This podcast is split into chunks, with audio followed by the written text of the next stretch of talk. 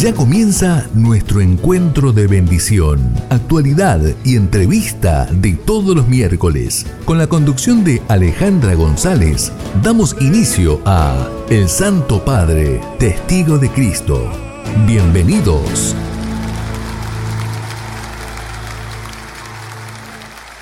Si tienes sueños de gloria verdadera, no de la gloria del mundo que va y viene, sino de la gloria de Dios, este es el camino. Las obras de misericordia dan gloria a Dios más que cualquier otra cosa. Tweet del Papa Francisco.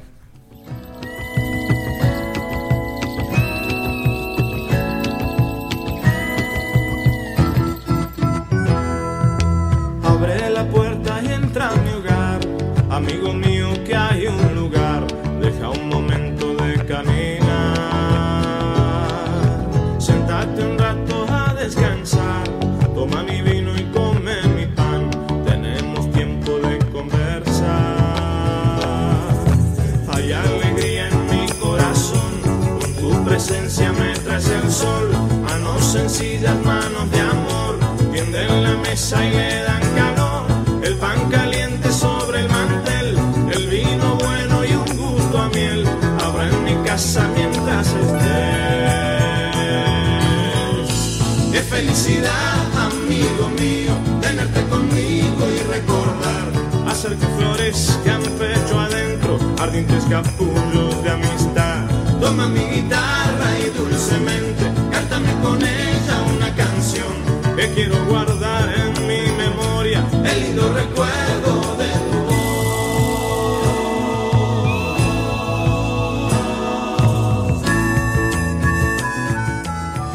Muy, pero muy bienvenidos, queridos amigos, una vez más al Santo Padre Testigo de Cristo. Alejandra González les habla. ¿Cómo están? Supongo que súper bien, Domingo de la Misericordia. Increíble, la verdad, una fiesta instituida por San Juan Pablo II por esa devoción maravillosa que tenía a Santa Kowalska. La verdad, feliz. Feliz, feliz, seguimos diciéndonos feliz Pascua de Resurrección.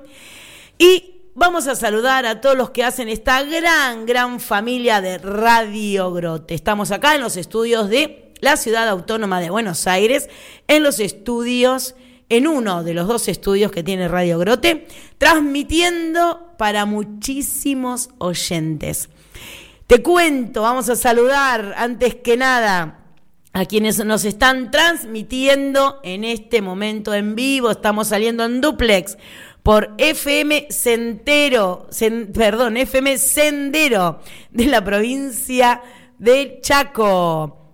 Nos están escuchando hoy a la noche por Radio FM San Cayetano 102.5 de la provincia de Corrientes. Los martes a las 21 nos estarán escuchando los oyentes de Radio Divina Providencia. Y los miércoles a las 19 la gente de BTR Radio acá de Capital. Y algún día de la semana la gente de habla hispana, esos oyentes hermosos que tenemos en Australia.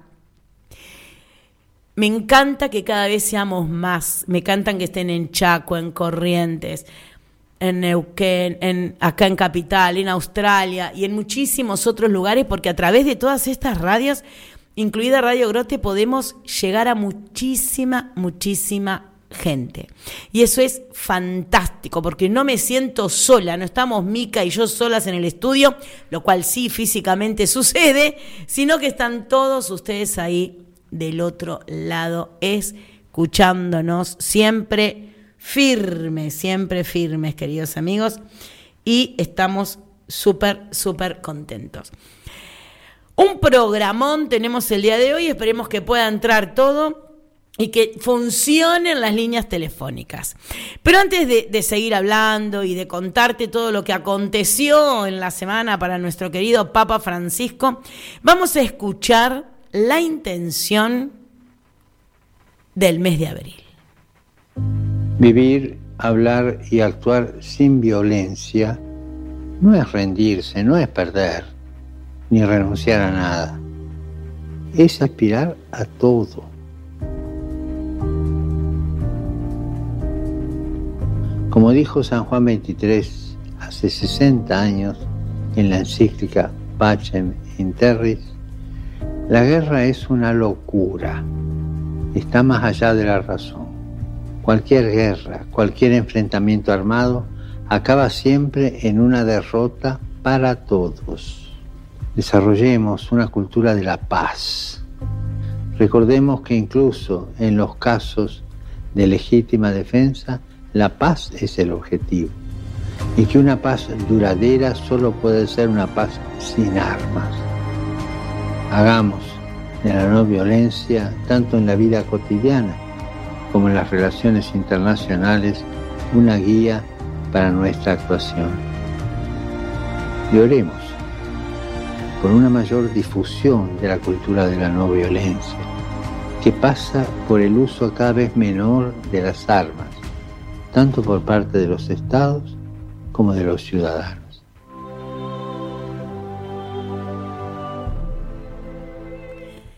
Maravillosa intención. Yo vuelvo a ciertas frases que hacen que que hacen que nuestra vida tenga que cambiar.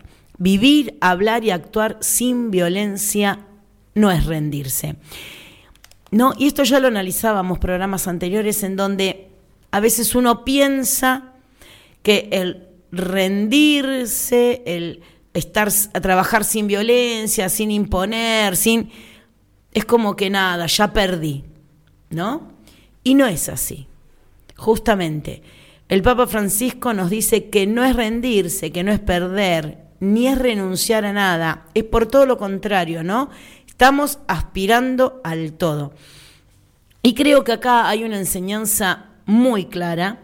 Muchas veces logran, hay personas o situaciones que nos logran como sacar de nuestro eje, ¿no? Como que perdemos el norte, nuestro norte es Dios y de golpe como que andamos como a la deriva, como que nuestra brújula no nos está marcando lo que, lo que tiene que ser. Y ahí es donde el Papa Francisco nos dice como, paren un poco, ¿sí? piensen, vivan, hablen y actúen sin violencia es la, parte más fundamental que tenemos en nuestras vidas porque ahí es donde estamos sembrando paz. ¿No? ¿Quién va a venir a violentarnos en lo cotidiano si yo me mantengo coherente sin violencia? Para pelearse se necesitan dos. Y si yo no quiero pelear, el otro va a pelear solo. Es una realidad. Entonces es como que, bueno, tengo que estar muy unida a la oración, tengo que estar realmente compenetrada con la certeza de que Dios está conmigo y de que no lleva nada la violencia. Y la violencia tiene que ver no solo con ponérmele a gritar a alguien, sino con pasar y empujar, eh, no mirar al hermano que tengo al lado, no pedir permiso, no decir gracias, eso también es violencia. Igualmente, en esta intención muy particular, lo que quiere el Papa Francisco justamente es que terminen los enfrentamientos armados, porque cada enfrentamiento armado, cada guerra que se lleva a cabo en cualquier lugar del mundo, es una derrota para todos. Nadie gana en una guerra. No es que, ay, sí, ganó el bando A. Mentira. Perdemos todos. Y no solo los que están en guerra, sino que todos los demás, ¿sí? También sufrimos las consecuencias. Entonces, es pensar realmente en el hermano, es pensar en el otro, es tratar de decir, ¿por qué? Si nuestra paz tiene que ser el objetivo. Tengo que tender a la paz. Tengo que desarrollar una cultura de la paz. Y muchas veces nos ha dicho antes el Papa Francisco que para una cultura de la paz necesito primero una cultura del escucho, una cultura del encuentro. ¿Sí? Una paz activa, una paz en donde yo busque, busque realmente con acciones bien concretas en poder sembrarla.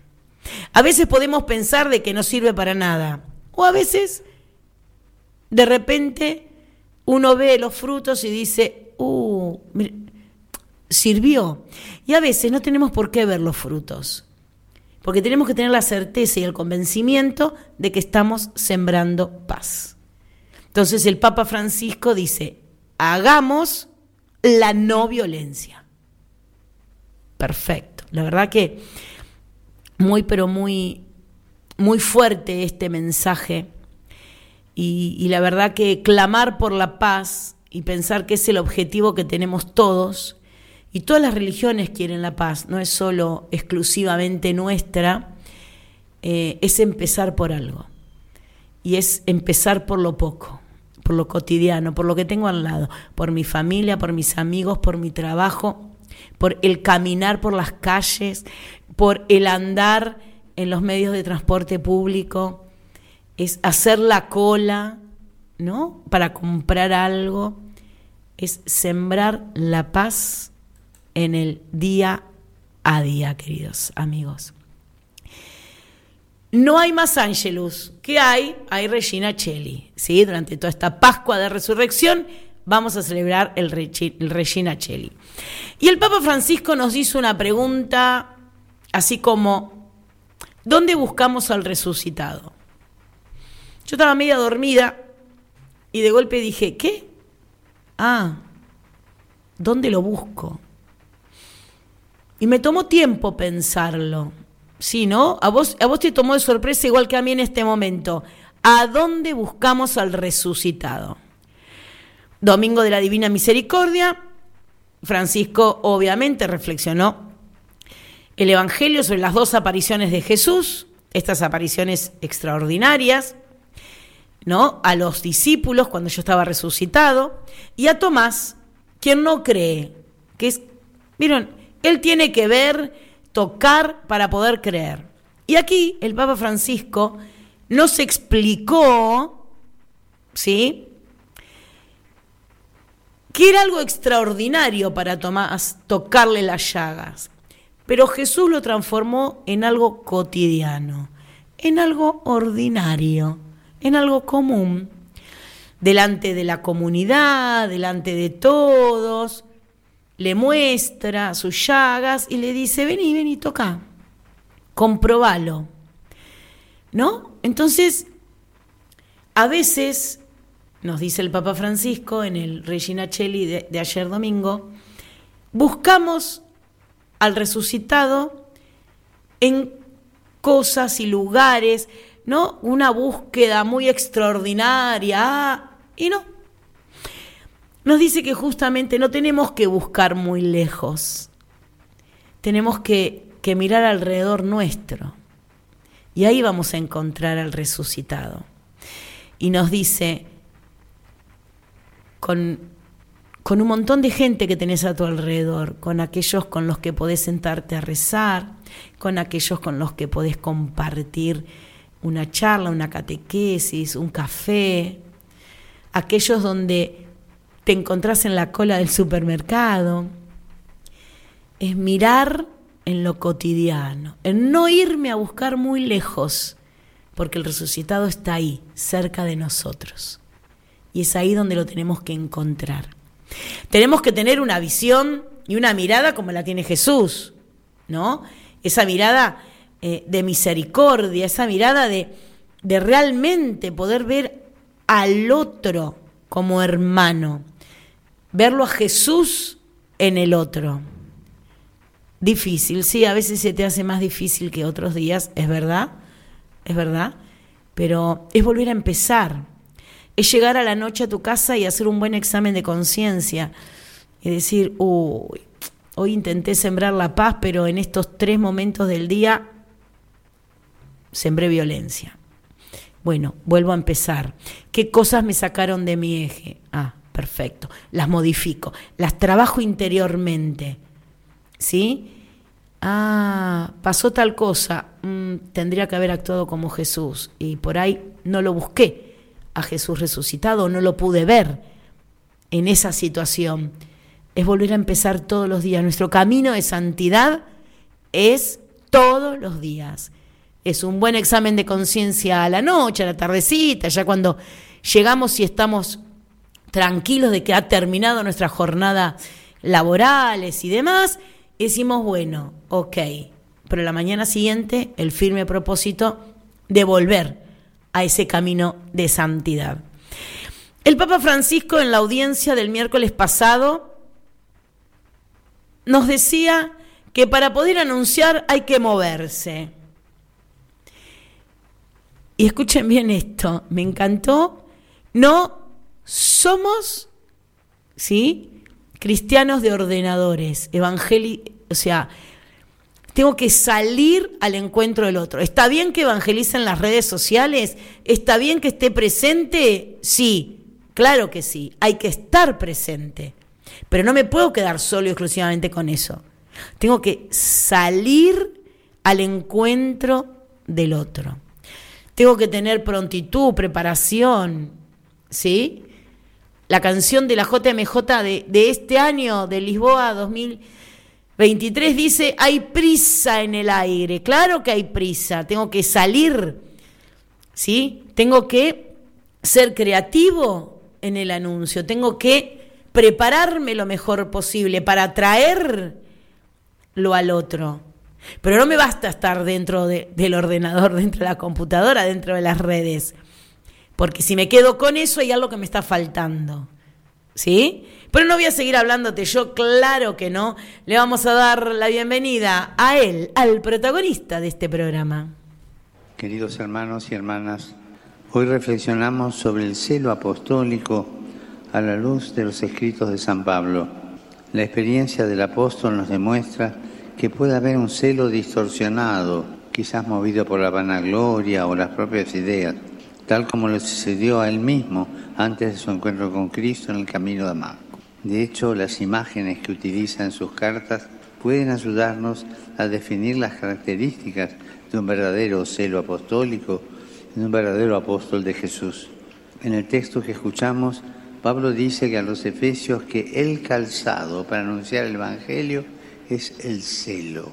Esta metáfora también nos recuerda al profeta Isaías cuando habla de los pasos del que anuncia la buena noticia. ¿Qué significa esta referencia a los pies, a los pies del apóstol? Significa que quienes anuncian a Jesús te tienen que mover, no se pueden quedar quietos. El cielo evangélico es la base del anuncio, lo que impulsa a salir, a tener iniciativa, a tener creatividad. En definitiva, nos hace estar dispuestos a modificar la agenda, poniendo en primer lugar el anuncio de Jesús. Saludo cordialmente a los peregrinos de lengua española, con la fuerza que nos da Cristo resucitado y teniendo en cuenta la experiencia de San Pablo, salgamos a anunciar a todos la buena noticia que nos da alegría y paz. Que Jesús los bendiga y la Virgen Santa los cuide. Muchas gracias. Modificar la agenda. Me sigo riendo y sigo diciendo cuánto me cuesta modificar la agenda. Soy una persona que tengo todo muy organizado, muy prolijo. Tengo todo, todo en mi agenda. Ahora tengo el calendario de Google, pero igual tengo todo, todo en papel, pin, pin, tengo que hacer esto, esto, toda una organización. Y yo ya tengo que aprender a esta altura de mi vida que viene Dios, abre la ventana, me da vuelta todo y tengo que volver a empezar. Y que está bien ser un poco, un poco organizado, porque necesitamos organización en nuestras vidas, pero no podemos ser tan inflexibles. ¿Sí? tenemos que saber modificar la agenda. Y me gustó mucho el tema del calzado, el tema de, eh, de los pasos, con esto de que nos tenemos que mover, que no nos podemos quedar quietos, porque justamente el anuncio de este mensaje hermoso que nos deja Jesús es el que tiene que estar como prioridad uno. Entonces, esto de salir, de ponerme en movimiento, pero no de cualquier forma. No, tiene que ser creativo. Y hoy cuesta mucho, ¿sí? A los jóvenes no les cuesta tanto, porque son justamente, eh, y hay que aprender mucho de ellos, mucho de la juventud que tenemos en nuestras parroquias, en nuestras escuelas, eh, trabajando en pos del Evangelio, porque tienen muy buenas ideas, muy buenas ideas, y uno tiene que nutrirse de esas buenas ideas, uno tiene que aprovechar, apropiarlas, ¿sí? Saber escucharlos, saber... Por ahí a nosotros nos parece un disparate lo que nos están diciendo, pero ¿por qué no? Si tenemos que estar en movimiento, saber modificar la agenda, cambiar, entender, ¿no? A ver cómo llegamos al otro. El otro día la parroquia Santa María de Betania sacó a la Virgen a la calle. Yo de golpe, paseando por, por Corrientes y Medrano, digo, ¿qué es eso? Era la imagen de la Virgen María en plena calle Corrientes y Medrano. Me encantó la cantidad de gente que se les acercaba a la gente de, de Juventud Misionera de la parroquia Betania. Era genial. ¿Por qué? Porque justamente, ¿qué hicieron? Sacaron a Mamá María. Era imposible no verla. Era increíble como la gente se le acercaba a nuestra mamá y la acariciaba. O se ponía a rezar unos segundos. Realmente tenemos que crear. A mí no se me hubiera ocurrido nunca sacar la imagen de la Virgen a la calle. Pero me pareció fantástico. ¿No? Y es, y es una idea muy simple. No, no es tampoco muy compleja bueno, saber escucharlos, arriesgarnos, arriesgarnos a poder estar justamente con el otro, ¿no? Y pedir esa fuerza y ese, esa iluminación para poder justamente cada día evangelizar un poquito mejor. Yo no digo que no lo hacemos mal, pero siempre podemos hacer las cosas un poquito mejor. Vamos a ir a nuestro tema musical que tiene que ver justamente con la misericordia, ¿no? Y se llama Bienaventurados los Misericordiosos y fue el himno de la Jornada Mundial de Jóvenes en Cracovia 2016 y lo vamos a escuchar y lo vamos a disfrutar.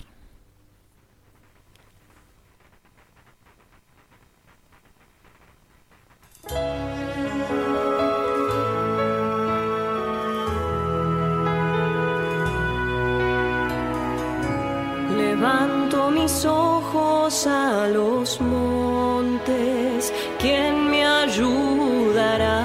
La ayuda me viene del Señor por su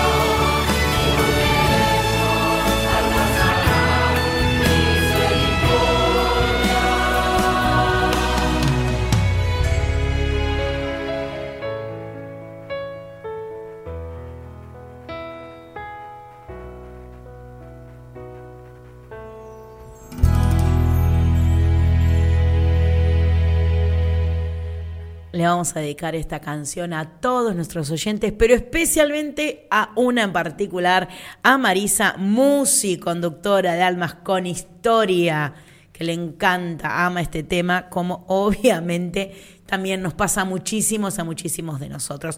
Mientras intentamos comunicarnos con nuestro entrevistado en el día de hoy, voy a saludar a Claudio González, que desde Zaragoza, España, hoy estuvimos hablando muchísimo sobre justamente este film producido por Disney, ¿sí? que se llama Amén, que es el diálogo del Papa Francisco con un montón de jóvenes.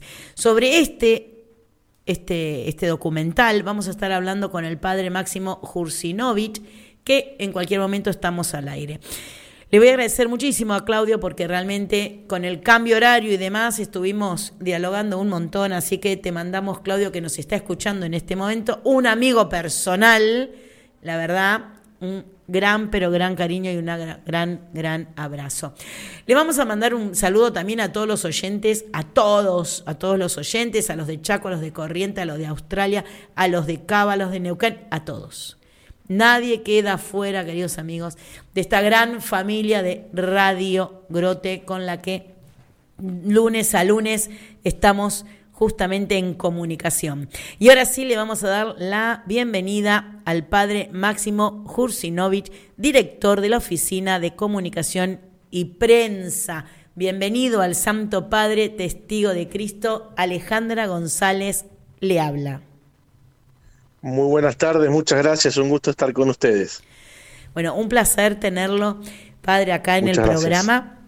Y, y la verdad que yo vi ayer el documental Amén, Francisco Responde, y me gustaría que empiece hablando usted así, dialogamos sobre todo lo que ocurrió en la verdad en esa hora, casi más de 40, casi 40 minutos, una hora 40, en donde justamente eh, el Papa Francisco abre su corazón a, un a una diversidad de jóvenes del mundo entero y de, de diversas creencias. Mm. En- a ver, yo en primer lugar destacaría, eh, antes de quizá de ingresar más al, a los contenidos o, o a lo que el Papa dice, lo que significa el gesto, justamente que bien decías vos, ¿no? Este gesto de generar un encuentro eh, con una diversidad tan grande, ¿no? Con jóvenes que representan a, a los jóvenes de la vida, podríamos decir, ¿no? Y la verdad es que yo creo que eso es lo primero, ¿no? Es lo más importante. Destacar el, el Papa Francisco hablando y generando este encuentro con jóvenes de, de distinta diversidad, inclusive no solamente de pensamiento, sino también eh, hay un joven musulmán que representa lo que significa el, todo el mundo de los inmigrantes.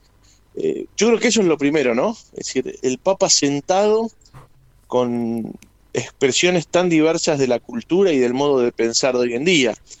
Eh, con este gesto de salir del Vaticano, si bien por Eso. supuesto es un documental, eh, bueno, el Papa deja el Vaticano y se va a encontrar con los jóvenes a un lugar muy, muy importante, pero muy distinto a lo que él, digamos, habitualmente suele hacer, ¿no? Y creo que eso es realmente también algo, algo destacar entre todas las cosas que tiene este, este documental, digamos. Sí, a, mí, a mí me llamó mucho la atención y dije, es, es un gesto eh, por parte de Francisco, es no, no espero yo sentado, ¿no? A que vengan a mí, sino yo voy a encontrarme con ellos. De la misma forma que ellos salieron de sus países y, y se fueron a encontrar con él.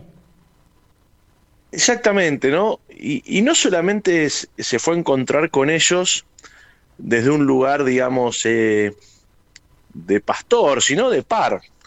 Eh, aquellos que hayan tenido la posibilidad de ver el documental o de ver pequeños fragmentos, eh, uno se da cuenta que el Papa se sienta con ellos como uno más, ¿no?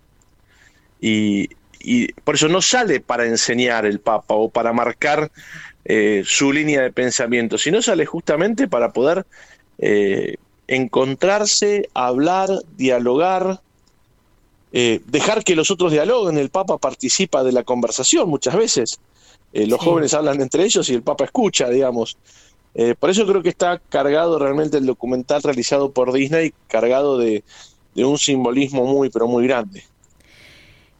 A mí lo que, una de las cosas que más me, me impactó de, esta, de este diálogo, de esta charla, de este encuentro que tuvo con estos jóvenes, es, eh, me sigue sorprendiendo, ¿no? No solo su capacidad de escucha, sino su mirada ante cada uno de los testimonios, ¿no? Una mirada de amor, una mirada de sorpresa, eh, una mirada de padre, ¿no? De, estar realmente charlando con un padre. El tema de los chicos dicen, ¿lo puedo saludar con un beso? Sí, por supuesto. O sea, eh, este romper, ¿no? Como bien, bien decís vos, eh, no es el Papa, no, no, es uno más de ellos que lo pueden saludar y pueden justamente eh, sentirse como con cierta comodidad para poder dialogar. Mira, fíjate que hay un gesto muy lindo que el Papa tiene, y es que aún en la expresión tan diversa, en todo el documental se ve que el Papa valora algo de, de cada uno. Ninguna de las personas que se sentó a generar esa conversación con el Papa Francisco se fue de ahí sin que el Papa haya valorado algo concreto de su vida aún de los que uno puede decir, bueno, por sus modos o por su forma puede estar muy lejos del pensamiento de la iglesia, todos se llevaron algo que el Papa valoró. Y eso me parece que es justamente es algo muy importante, ¿no? Es decir, para el diálogo pastoral y para, para el diálogo de cualquier tipo de, de conversación humana, ¿no? Eh, siempre pensar qué se puede valorar del otro. Y eso me parece que fue, que, que eso en el documental también es una perla, podríamos decir, muy, muy linda, ¿no? Todos se llevan alguna valoración eh, en el diálogo con Francisco.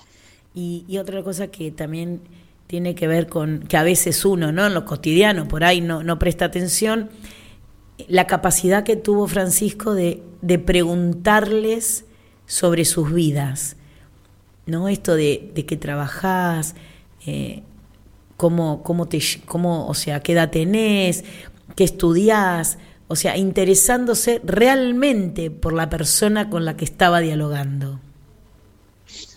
Uno podría decir, eh, o en algunos lugares que quizá pueden cuestionar estas acciones comunicacionales del Papa, decir que el Papa se expone. Bueno, justamente yo creo que esa es su idea, ¿no?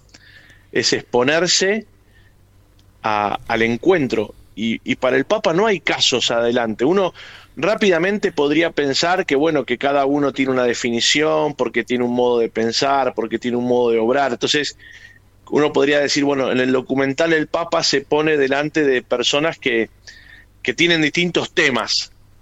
Eh, y el Papa me parece que va mucho más allá. Coincido con lo que decís vos. El Papa nos muestra que él se pone delante de las personas, eh, no delante de los casos o de las opiniones o de las elecciones de cada una de las personas. ¿no? Entonces me parece que eso eh, también es muy importante destacarlo en, en este documental, que es que el Papa en todo momento, como bien decís, él no se pone enfrente de temas o de casos, se pone delante de personas a las cuales les quiere mostrar que tienen toda la dignidad de hijos y de hijas de Dios.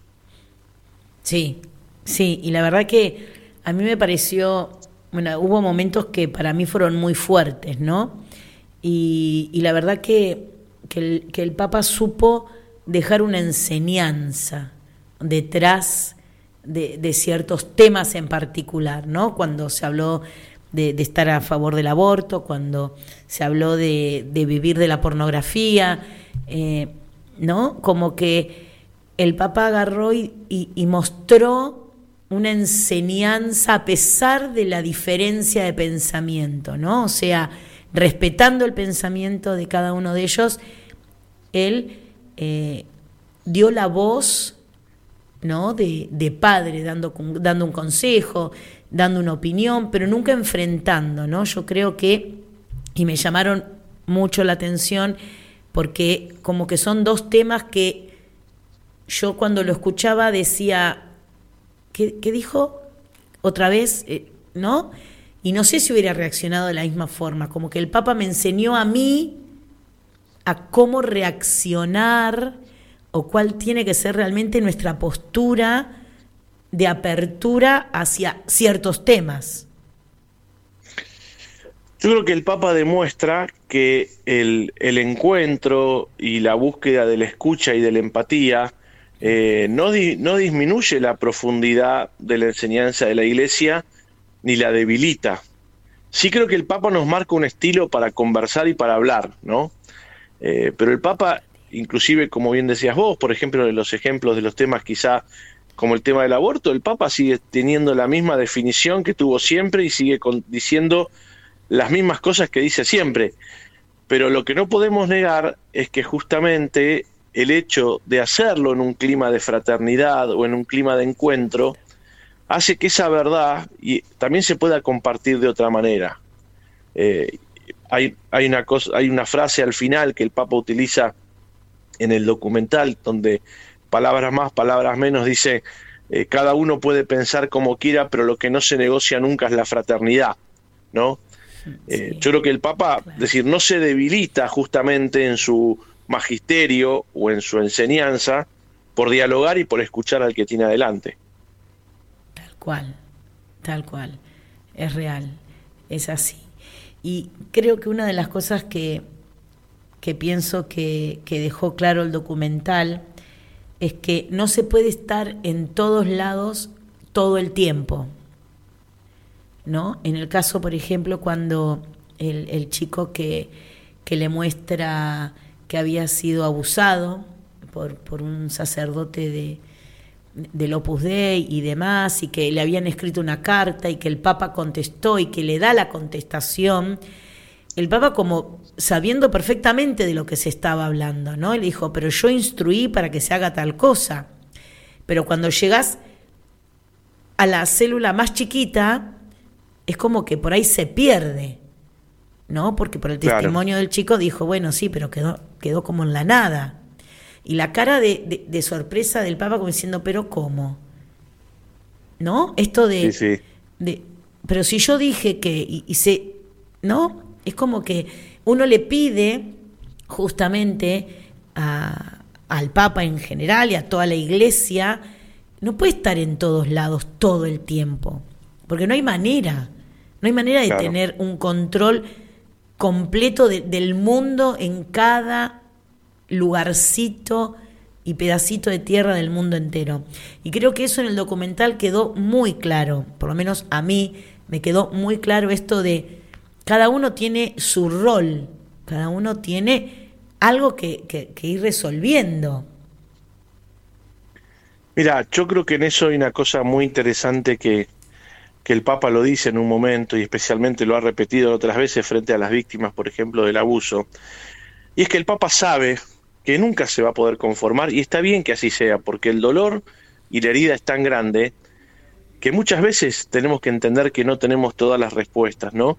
Yo lo que valoraría de lo que hace el Papa justamente es seguir poniendo a la víctima en el lugar más importante y asumir muchas veces hasta cierta vergüenza de no poder hacer todo lo que debemos hacer, ¿no? Y me parece que en el documental del Papa hasta incluso podemos decir, bueno, eh, el Papa eh, se pone la cara, digamos, ¿no? Frente a las situaciones de, injusticia y, que realmente a veces no sabemos como iglesia resolver de este tipo de cosas, ¿no? Por eso yo creo que es tan valioso que el Papa, eh, aún en un, en un documental, eh, esté poniendo la cara frente a la herida y al enojo que mucha gente tiene con la iglesia. Entonces, creo que es importante eso, ¿no? Es decir, hay un enojo y hay una herida que, que el Papa asume que, las, que, que- que tiene esta gente, digamos, ¿no? Y aparte hay algo que deja en claro, ¿no? En un momento dado dice, la iglesia está compuesta por hombres, por personas. Sí, pero yo creo exactamente, pero creo que justamente igual el Papa eh, a- asume la vergüenza, digamos, no, no, no busca atenuantes, no, no busca eh, Ah, no. atenuantes, eh, sino que sabe y dice, bueno, sí, no sé, esto es un horror, esto es un delito y tenemos que dar la cara, digamos, ¿no? Y me parece que el Papa, en cierta manera, es, es eso lo que hace, digamos.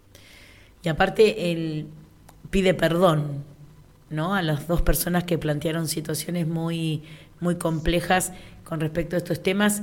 Él pidió perdón y, y es como que se quedó con esto de tener, tuvieron, tienen razón, actuaron con valentía, ¿no? Y, y eso también está bueno, que era lo que, lo que decías al comienzo, ¿no? Esto de que valoró en todos algo, ¿no? Como que todos se sintieron eh, como respaldados, a pesar de que no pensaban igual que como, digamos, piensa o, o- o eran parte de nuestra fe. Y que el pedido de perdón no se trata solamente de una actitud espiritual, sino que además el Papa en todo momento sigue hablando del compromiso que tiene que asumir la Iglesia de trabajo en estos temas, ¿no? Entonces el pedido de perdón no es solamente una cuestión actitudinal, sino el Papa plantea, bueno, el pedido de perdón tiene que ir acompañado de que la Iglesia siga trabajando y poniendo manos a la obra en todo esto que es algo que urge y que es urgente seguirlo trabajando y seguirlo eh, digamos, eh, movilizándolo desde las entrañas del problema.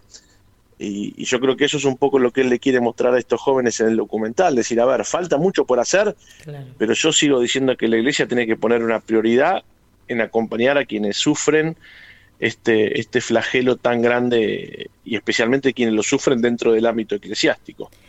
Habló mucho de la periferia, ¿no? Hizo mucho hincapié en, en mirar las periferias, trabajar en las periferias, ¿no? Creo que, que ese también fue un mensaje que lo dice siempre, pero acá fue como que, no sé, hizo un eco desde otro lugar.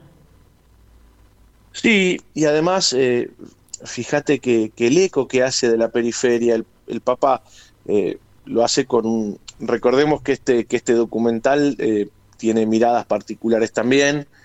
Él, él dice incluso que en, que en su continente donde él ha nacido, en la gran mayoría de los lugares la mirada, por ejemplo, hacia los migrantes ha sido siempre valorativa Sí. pero él sabe que en Europa no.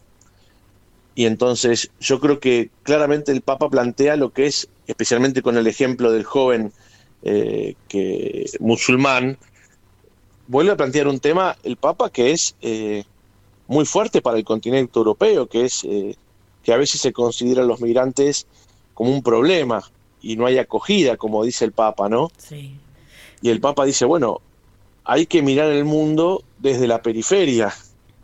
No solamente que el mundo mire a la periferia, ahí pone un caso, bueno, pone un ejemplo muy fuerte el Papa cuando dice, eh, pide perdón incluso antes de decirlo, dice, bueno, porque es, qué bueno que se, hoy se hable de, de muchos ciudadanos que viven guerras en Europa, eh, como bien recibidos, en, en- especialmente en muchos países, hablando de la guerra en Ucrania, Sí. pero ese mismo espíritu no se vive con quienes, por ejemplo, se escapan de las guerras de África, ¿no? Claro. Y es un- una denuncia muy fuerte, Fuerte, la que hace sí. el Papa, diciendo, en cierta manera hay inmigrantes de primera e inmigrantes de segunda, digamos. Tal- Y, sí. bueno, y no, y no deja de ser una denuncia muy fuerte, justamente diciendo, bueno, a ver, a veces hay que mirar la vida desde la periferia eh, al, al centro, como dice el Papa, ¿no? Que es una cosa, como bien decías vos, que el Papa insiste muchas veces, ¿no? Y- La mirada desde la periferia miramos el centro y no al revés. Claro, claro, claro.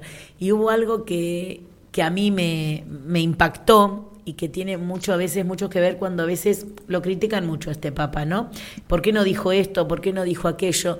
Y él en un momento dado, cuando hablaba de este tema, dijo, se frenó y dijo, no quiero tener un problema protocolar, ¿no? Como no quiero ofender a nadie, a ninguna nación, a ningún, como a ningún presidente, y, y escogió las palabras precisas, ¿no? Entonces, creo que a veces también eso nos enseña a nosotros, a tener las palabras justas, precisas, ¿no? No, no llegar al problema porque lo que quiero es la unidad, justamente. Exacto, y yo diría que en el fondo el Papa lo que está planteando es, eh, hay una palabra que la Iglesia no puede dejar de dar sobre estos temas, por más que algunos se enoje, digamos, ¿no? Eh, yo creo que el Papa elige decir esto, ¿no? Eh, y, y sabe que muchas veces los poderes del mundo o las cuestiones, podríamos decir, políticamente correctas, no son, son un freno, pero bueno, en ese el Papa tiene clarísimo su, su misión y su magisterio en este tema, ¿no? Es, es admirable. Si tuvieras que, que elegir algo de todo como mensaje de- del documental, Yo creo que lo que elegiría es eh, poco. eh, en la iglesia se ha hablado mucho en los últimos tiempos de la experiencia del sínodo, ¿no? Y yo creo que lo que hizo el Papa con este documental fue ponerle una foto a esto, ¿no?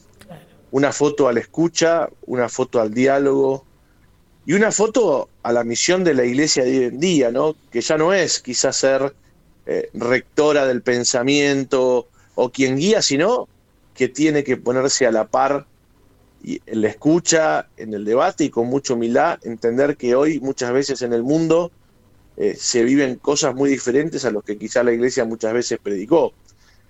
Y que eso nos tiene que hacer justamente empatizar en la escucha con, con, los jóvenes, pero también con todos, los adultos también. ¿no? Yo me quedaría con eso, ¿no? con la imagen que el Papa genera de diálogo y de escucha con un mundo que, eh, bueno, ya hoy no es, eh, no es quizá eh, cristiano como lo era hace, hace muchos años, ¿no? Y en eso tiene mucho que ver el tema de cuando le preguntaban, ¿usted sabe qué es esto? ¿Usted sabe qué es aquello? No, no, y pedía que se lo explicaran, ¿no? Exactamente, como le podría pasar en una conversación así a muchísimos abuelos con sus nietos, digamos, ¿no? Entonces, eh, Sí, no tan lejos tampoco.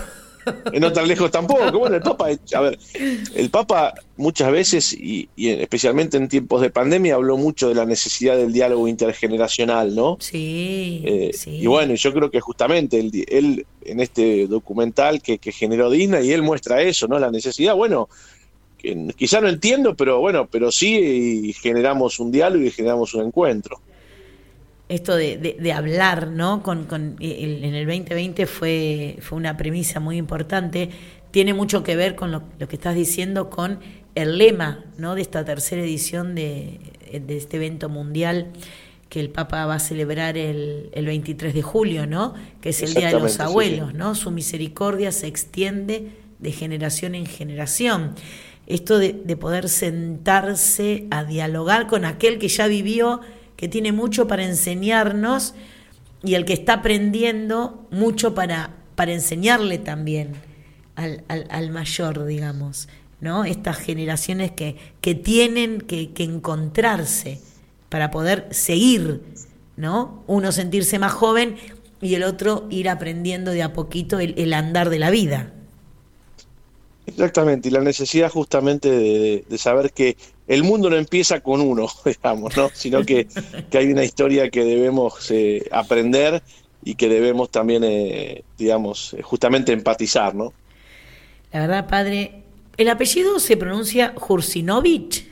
¿O Lo, pronunciaste perfecto, perfecto. Ah, qué maravilla. Creo que es Muy el primero que, muy bien pronunciado.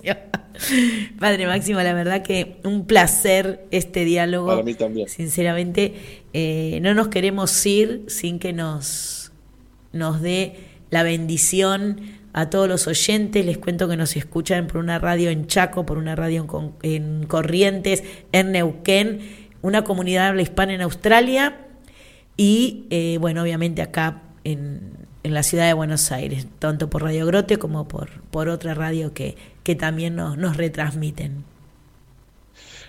Les deseo que Dios los proteja, los cuide a todos los oyentes de la querida Radio Grote que están escuchándonos en este momento, a sus familias y en especial a los que estén pasando por un momento difícil. Que la bendición los acompañe en el nombre del Padre y del Hijo y del Espíritu Santo. Amén. Muchísimas gracias por su generosidad. A ustedes, muchas gracias. Clarito, ¿no? Tienen que ver este documental, Amén, Francisco responde. Una de las penas que tiene este documental de que no está en canal de aire, está, lo pueden encontrar por Star Plus. Eh, pidan a sus amigos, como hice yo, quién tiene usuario de Star Plus para poder ver el documental. Y, bueno, nada. Amén. Francisco responde. eh, un papa de los gestos, como bien hablábamos con el padre Máximo Jursinovich, donde genera encuentro, donde sale al encuentro del otro, donde se sienta a dialogar, a charlar, donde la idea es justamente un papa que escucha, ¿no? Algo que nos tiene permanentemente acostumbrados. Igual creo que este documental eh, nos acerca mucho más a esto de saber escuchar al otro, aunque piense distinto, en una diversidad bastante amplia, ¿sí? En donde habla un chico abusado, donde habla una chica que, que, es, que es lesbiana, una chica que justamente habla que, que está a favor de- del aborto, habla justamente una chica que es, para ganarse la vida hace pornografía. Eh, bueno, una diversidad muy, muy importante en el pensamiento y en sus formas de vida. Y el Papa Francisco nos enseña a tener esa mirada misericordiosa. En uno de los momentos, acá el padre justamente de Máximo nos decía, hablaba de empatía y de fraternidad. Y, y la verdad que, que eso es fundamental, tener empatía hacia el otro, la fraternidad, la escucha, una mirada siempre misericordiosa, una mirada siempre de amor, en ningún momento una mirada que juzgaba. Eh, ¿No? Y, y qué importante que es eso. Esa mirada de, de amor, esa mirada donde a pesar de un montón de cosas, a pesar de esa mochila que llevamos, alguien nos está mirando con amor, alguien nos está mirando con misericordia. Eh, la verdad que, y es como dijo el padre Máximo Jursinovich, en ningún momento transó, dejó bien en claro, de forma clara y sencilla, cuál es el, pensamiento de la iglesia, y justificado y, bien argumentado. Creo que podemos dialogar con el otro que piensa distinto sin transar con justamente con nuestra fe, ¿no? Es, es seguir adelante, es poder juntos seguir construyendo. Bueno, traten de verlo, traten de ver cómo, júntense en una casa con alguien que tenga Star Plus. Amén, Francisco responde. Y me quedo con una, imagen, con una foto, como nos dijo el padre Máximo Jursinovich, que es el director actual de la Oficina de Comunicación y Prensa, una imagen de la sinodalidad. Fue una foto de la sinodalidad que tenemos que seguir construyendo día a día. Queridos amigos, con la poca voz que me queda y con esta tosecita, nos estaremos encontrando Dios mediante en la próxima emisión del Santo Padre Testigo de Cristo. Y no se olviden de ser presencia amiga para quien busca al Padre. Hasta aquí llegó el Santo Padre, testigo de Cristo. Alejandra González se despide hasta el próximo miércoles a las 19 horas para brindarte toda la actualidad de las actividades del Santo Padre y de la iglesia que él enseña y santifica por BTR Radio.